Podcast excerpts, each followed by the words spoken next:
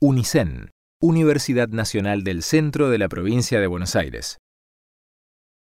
Facultad de Arte. Licencia para imaginar, teatro para escuchar.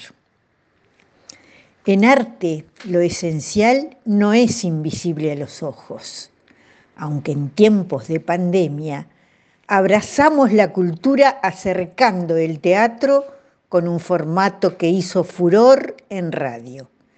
Licencia para imaginar, teatro para escuchar, es radioteatro con variedad de temáticas para potenciar la imaginación y la creatividad. En el mes de la memoria, los actores, actrices del Grupo Solidario Valorarte dialogamos con la realidad y la historia. Así elegimos monólogos testimoniales de Teatro por la Identidad. Cario, de Julieta Ambrosoni, a cargo de Guillermo Brusone. Sala de audiencias de un juzgado. El secretario sentado frente a su máquina de escribir. En Buenos Aires, a los 13 días del mes de diciembre de 1984, siendo las nueve horas.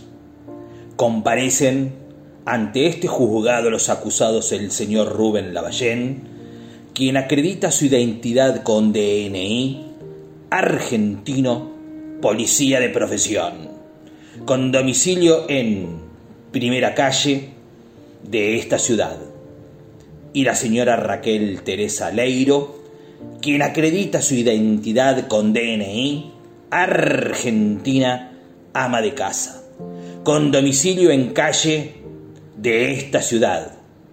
Presente las doctoras, abogadas patrocinantes por las abuelas Plaza de Mayo, la doctora, pediatra, las psicólogas. Abierto el acto y comunicada la decisión de hacer efectiva la restitución de la menor Paula, la decisión de hacer efectiva la restitución de la menor Paula Lavallén, hija de los desaparecidos Claudio Logares y Mónica Crispón, a su abuela, señora, y su abuelo, el señor, el acusado responde. El acusado responde, primero, que la abuela se vaya a vivir a su casa. Segundo, que le deje la casa, que la casa está a disposición. Tercero, que de lo contrario la menor morirá de tristeza, que es el lugar que conoce. Mi hijo tiene ojos celestes, de Mariana Eva Pérez, a cargo de Horacio Rimoldi. Mi hijo tiene ojos celestes de Mariana Eva Pérez. Mi hijo tiene ojos celestes. Yo tengo ojos marrones. La mamá también. Si nosotros tenemos ojos marrones, algún abuelo debía tener ojos azules. Pero ellos también tenían ojos oscuros, más oscuros todavía que los míos.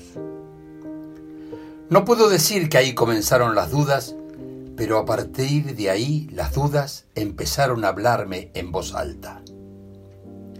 Dicen que los ojos de los bebés se oscurecen al cabo de unos meses. Más de seis meses vigilé cada mañana los ojos de mi hijo, esperando que se le oscurecieran. Pero no hubo caso.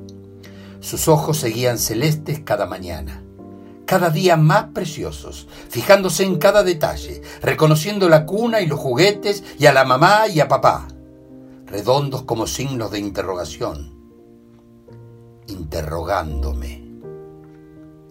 Más de seis meses esperé que sus ojos se volvieran marrones como los míos, oscuros como de los abuelos.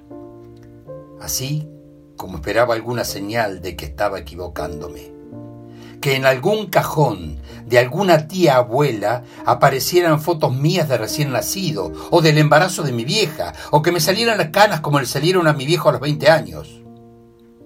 Pero no hubo caso. Por más fuerza que hice, No me salieron canas, ni aparecieron fotos, ni los ojos de mi hijo cambiaron de color. Todo era de pronto tan definitivo como lo había sido siempre.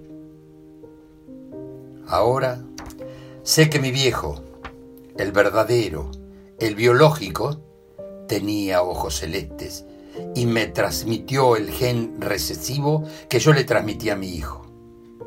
Sé también que no hay ninguna enfermedad hereditaria en la familia, porque mientras esperaba y dudaba y sentía tanto miedo de perderlo todo que me paralizaba, me mataba esa pregunta. ¿Y si además de los ojos celestes le estoy transmitiendo a mi hijo alguna enfermedad que desconozco? Ahora sé que no, que no hay enfermedades. Sé que en la familia de mi viejo hay un cuento de una rana que nos vamos contando de generación en generación y que ya me aprendí de memoria de tanto escuchar a mi tía contárselo a mi hijo.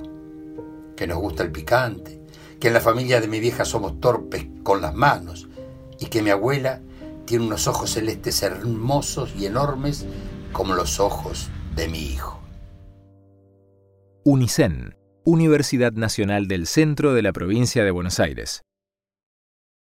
Facultad de Arte.